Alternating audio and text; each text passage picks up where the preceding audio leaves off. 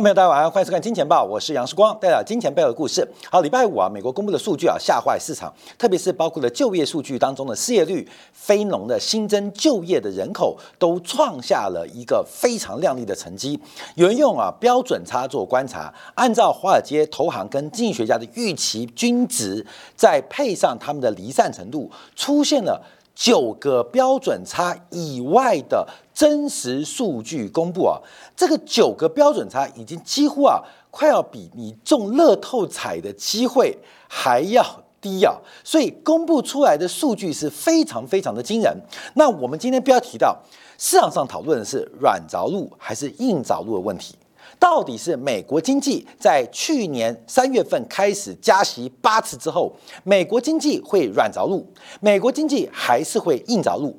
在上礼拜五的数据告诉我们，没有着陆的问题，美国的经济如鹰展翅高飞啊，如鹰展翅上腾啊，美国经济现在换二档，直接飞到太空去了。所以，对于整个目前市场上，出现了一个价格、价值跟利率关系的泡沫化，我们在第一段要特别来做分享解读。分析完之后，你按照今年美联储八次的会议结论的安排，你会知道现在市场的价格为什么出现如此大的泡沫。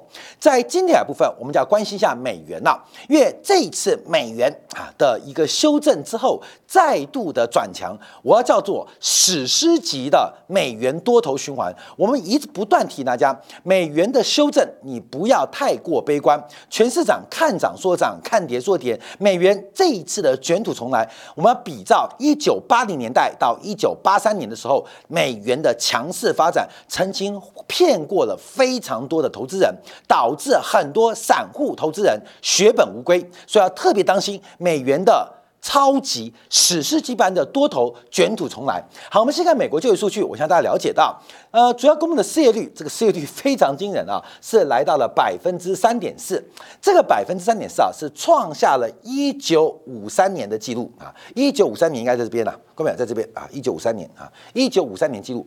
一九五三年发生什么事情啊？一九五三年发生什么事情？一九五三年啊，就是习近平的爸爸习仲勋首次进入了呃这个中央工作啊。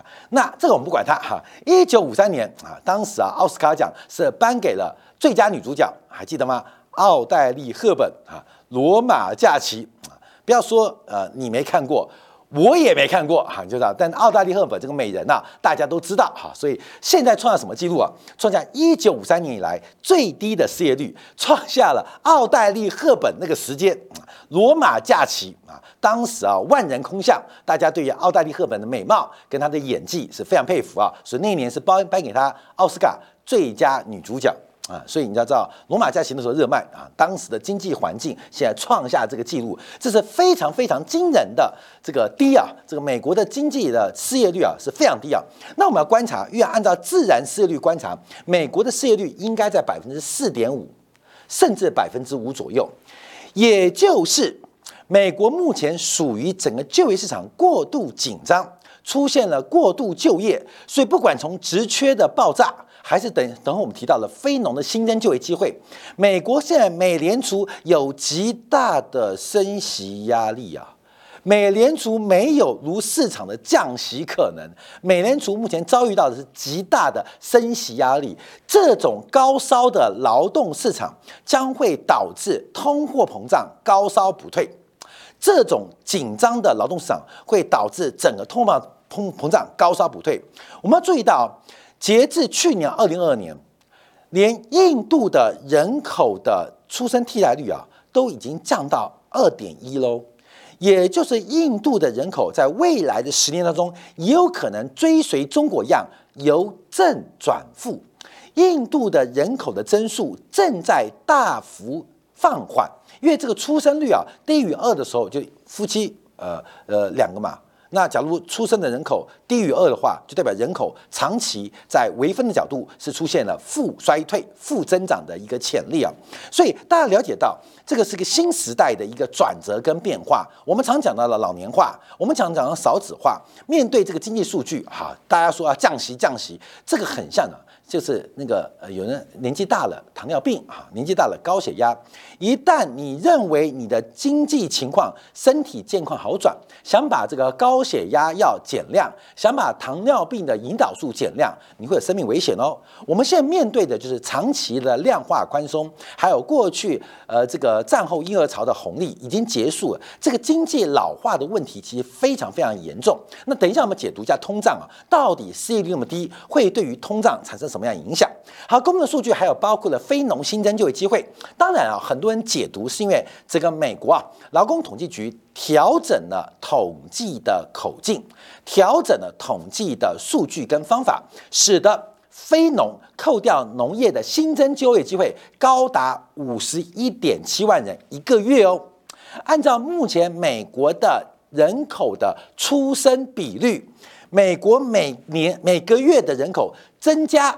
大概三十万人，这是长期的哦，而且我们可以追随哦。现在假如往二十年前追，也就是二零零二零三年，当时美国每个月的人口，二十年前大概每个月就是出生三十万人。那再配合有些人，因为可能包括身体的因素，包括家庭原因，不可能进入劳动市场，所以。美国每个月其实真正能够提供劳动市场新增的就业力，大概就是二十万人，还不含退休。这是美国的就业市场的潜力啊！这个潜力，你要怎么盯它？你要怎么盯它？你都不可能长期大于二十万人，你不可能的，因为美国的出生加移民一路的人口，它的能提供的就业市场的供给就是这个数字啊，就是二十万人啊。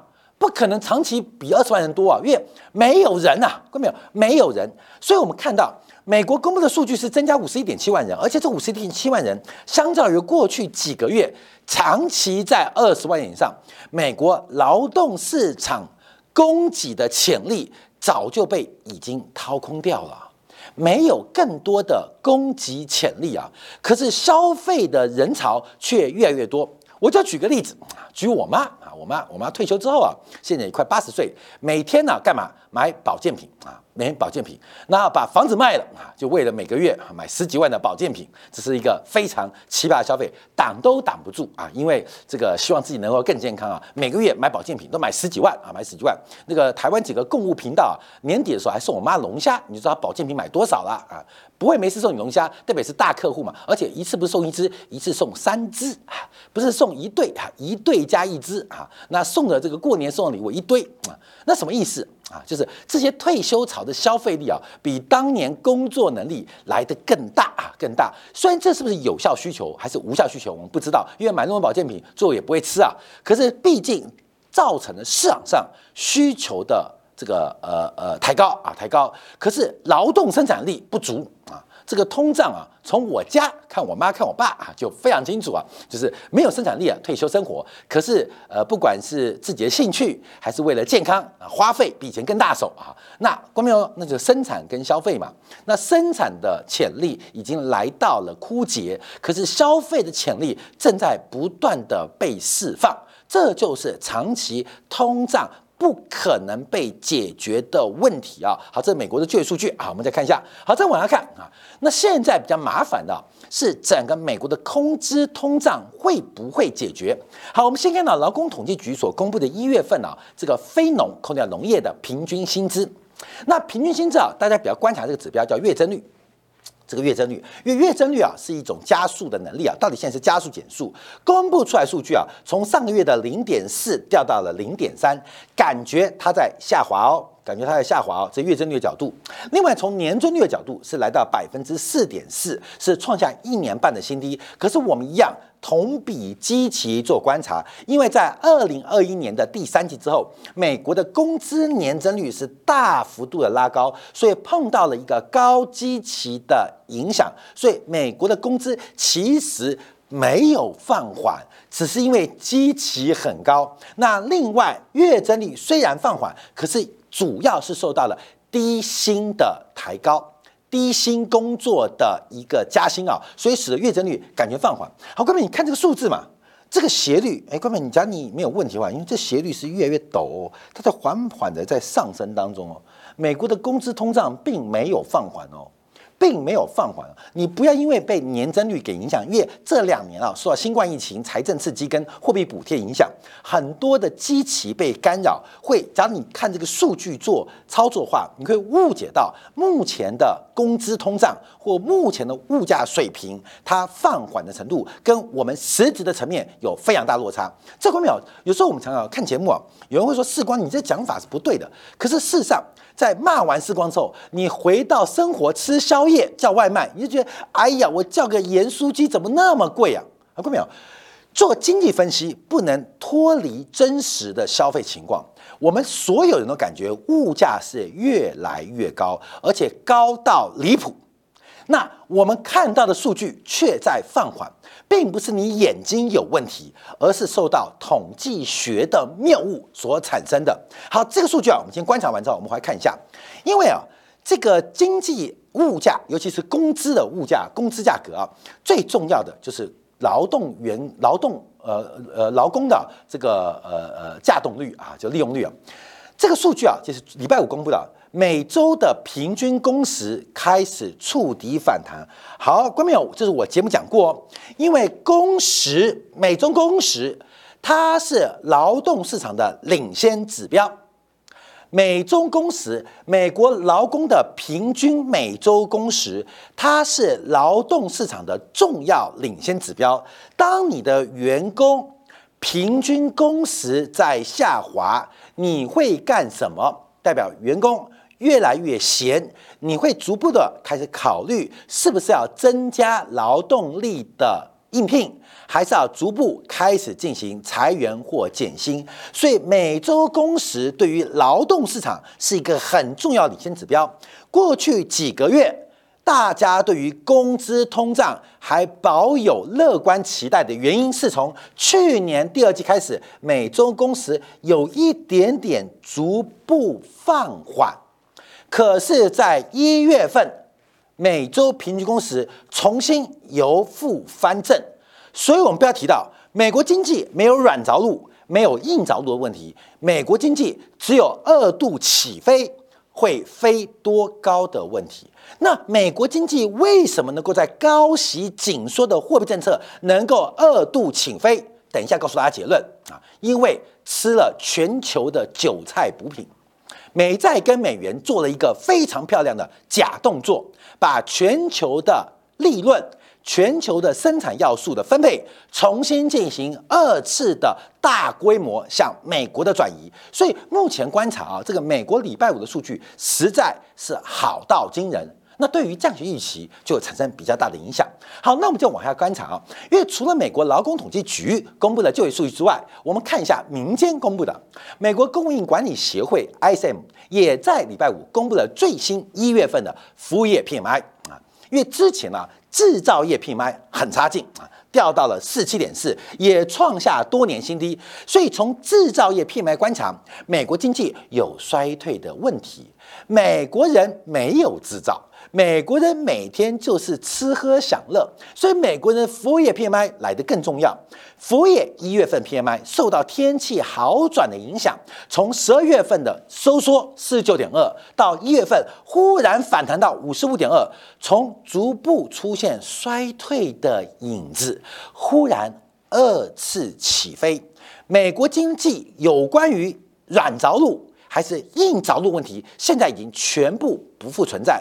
美国只有二次起飞的经济热度，恐怕会使得美联储遭遇到极大的压力啊！所以我们特别观察。好，那我们再把这数据啊来拆开解读。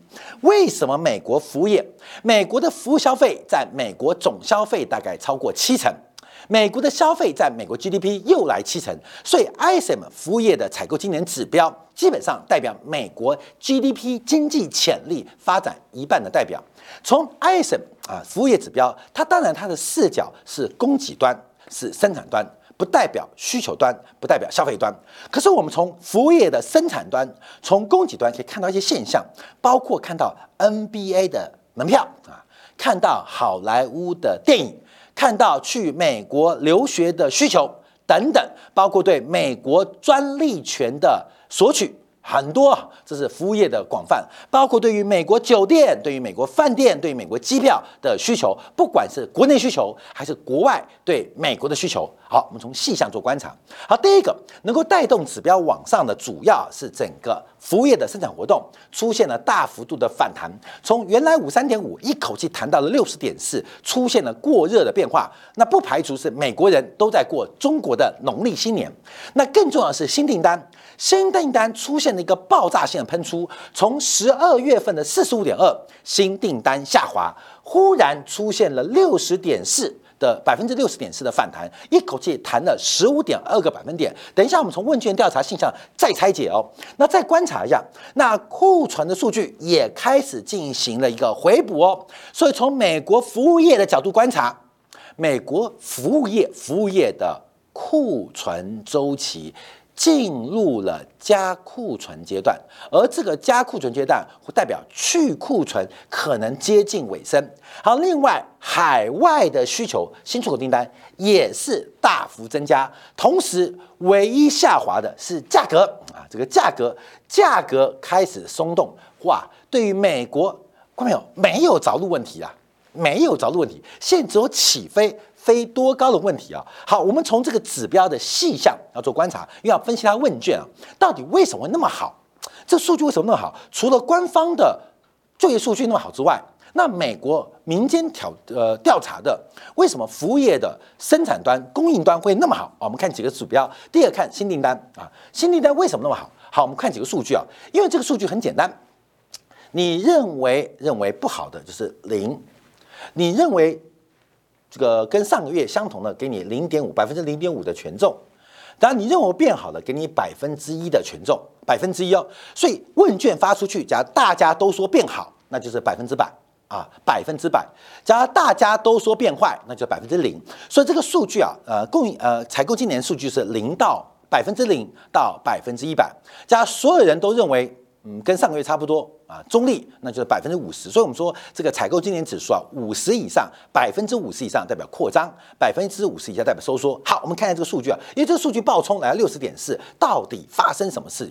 第一个，从这个呃企业管理协会 ISM 所做调查，觉得一月份景气跟上个月十月相比，景气变差的人占百分比多少？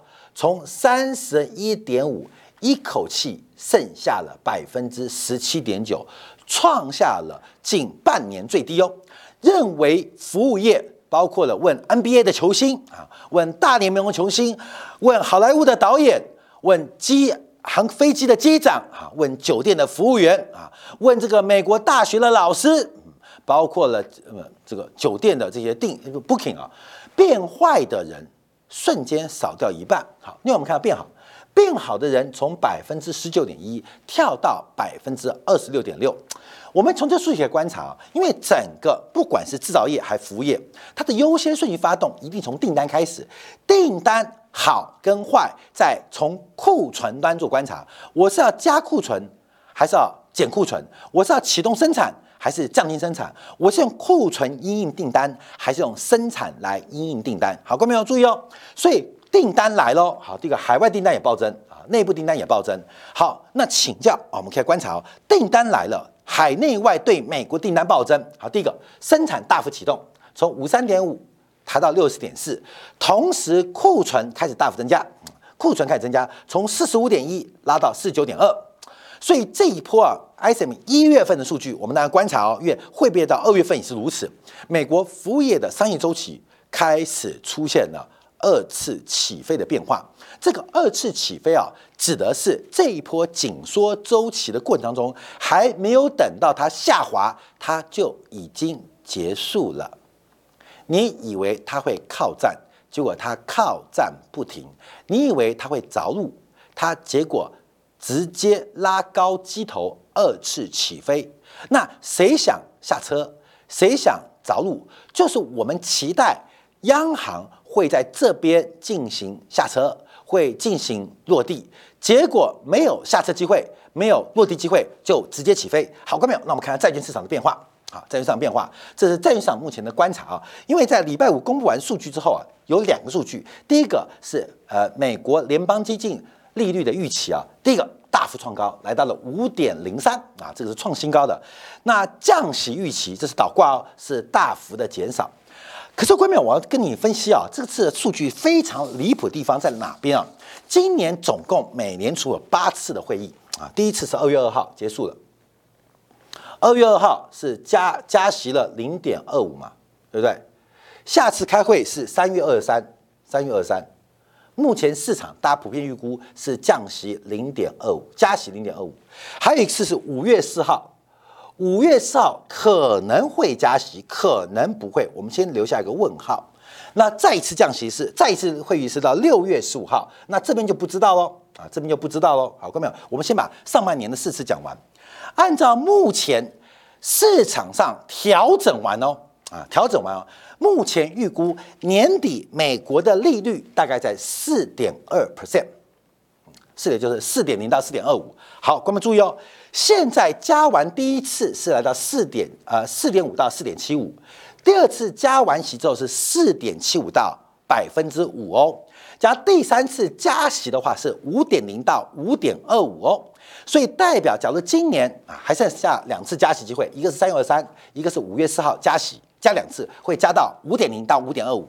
可是年底预估利率会到四点二，也就是在二月、三月、五月升完息之后，下半年仅剩的五次会议会降息四次，分别是七月二十七，看到没有？七月二十七，分别是九月二十一。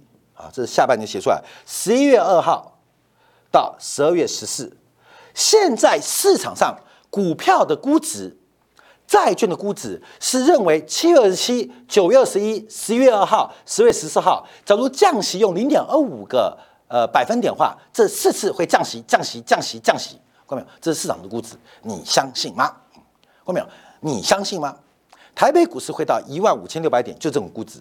美国股市现在，呃，这个 S M P 五百来到四千点上是这个估值，就是预估这次已经结束了嘛，啊，剩下七次，最多加息一次到两次，但后面下半年从七月份开始，每次都会降息。过没有？这不是我讲的，是市场现在股市跟债市的价格反映下半年要降息四次。我不知道有没有这种可能，我觉得这种可能性。好低好低哟，你就知道这个泡沫会好大好大。因为假如没有降息四次，那市场上怎么修正？我们看到礼拜五美国股市开始大跌，今天亚洲股市开始修正，主要是要反映就是可能看错喽，看到没有？可能第一个五月份啊，这个加息可能几率变高喽。第二个，好像这个降息的可能性变成问号哦，啊，还只是怀疑哦，还没有。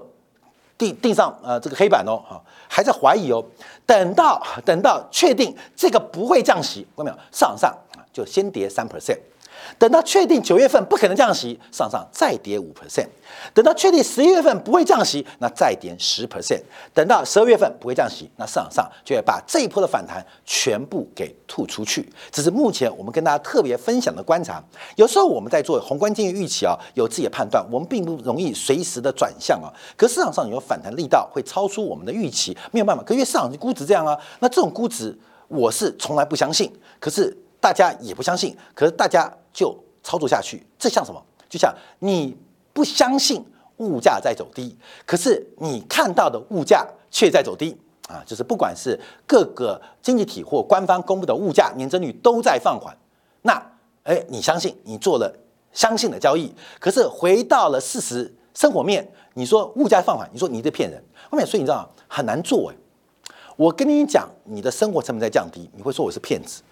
我说 现在的这个物价越来越高，你说我又是骗子，到底谁是骗子啊？不确定哦。我跟大家报告，今天早上澳大利亚、澳洲啊公布了最新的物价数据，不减反增。澳洲对于要不要加息一直是反复的。这个澳洲的通胀、英国通胀、加拿大通胀到美国的数据，我跟你讲，就是血糖浓度，就是你的血压了。你现在想去除掉这种紧缩的高血压药？你也想去除掉这种糖尿病的药，基本上没门不可能啊，不可能。所以一旦市场上减药啊，市场上减药啊，就爆掉了啊，就爆掉了啊，爆掉。那市场为什么要减药？我常常讲，市场投资人做多就是不孝子。经济数据就像父亲母亲的身体健康，父亲母亲身体越差，股市越好。经济数据是父亲母亲，股市就是不孝子。经济数据越差。股市就越好，为什么？因为有上帝央妈央爸来救嘛，啊来救。那甚至就是呃，经济数据越差啊，那一降息，你可以分到更多的财产。所以这一波就是人为的谋杀案。谁说会降息的？到目前为止，这个定价需要很大的打击哦。好，我们看一下啊，再看值率曲线的变化。因为从礼拜五开始，值率曲线开始要转折哦。我们现在特别观察，因为在二月二号。是美联储首次加息这一次，这会不会是这个波段直率曲线倒挂的拐点？倒挂的拐点要浮现哦，也就是叫做利多出尽啊，利空出尽啊，啊不是利空出尽。这会不会是一个拐点啊？拐点，那这个拐点利空出尽，可能是对于这个债券利率变化；那利多出尽，可能代表是债券价格的发展。因为直率曲线开始出现一个反复，尤其我们从二月三号当天啊，中长天期的利率开始出现升高。那我们特别观察，就是十年期的国债跟三个月期的国库券，它们的利差倒挂开始收敛，要特别做观察。好，最后一个跟大家分享，这是美国十年期国债期货价格的价格走势，不是利率哦，是国债价格。国债价格跟殖率是相反的，负相关嘛。利率越高，价格越低；利率越低，价格越高。好，各位，我们这个图啊，是从这个上个世纪的九三年、九二年画过来的。我画这图什么意思？看价格，基本上美国国债才刚刚结束了近三十年的多头。什么时候刚刚？就是去年的第一季，才刚刚刚刚刚刚结束多久？结束了这三十三十年的多头，才进行翻空的第一年。很多好朋友啊，他们去上课学技术分析啊，看没有？三十年的多头结束才修正第一年，你说空头就结束完成，这个比例会对不起你技术分析的老师。三十年的美国的牛市才刚刚结束第一年，看到没有啊？今年才刚满，最近啊，可能二月份啊，就是大概一年快一二三四五六七八九十。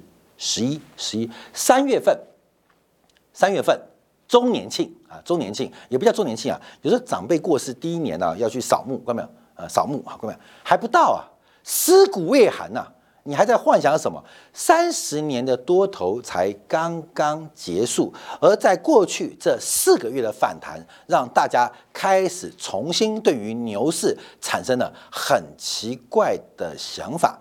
美国经济数据到底是软着陆、硬着陆？从上礼拜五官方劳工统计局的报告、民间供应管理协会的报告，它告诉我们都不是软硬的问题，没有软硬的问题，因为它重新起飞了。分享给所有金钱报的观众朋友。那到底对于美元什么影响？因为美元啊，从上礼拜四、礼拜五到今天礼拜一开始出现哎低型反弹，美元又代表什么样的一个变化？为什么美国的经济的循环能够那么快？就触底回升，美元扮演的角色绝对是功不可没。所以稍后片刻，我们来观察一下，在今年部分，我们针对美元这一次反弹，它的高度会多高？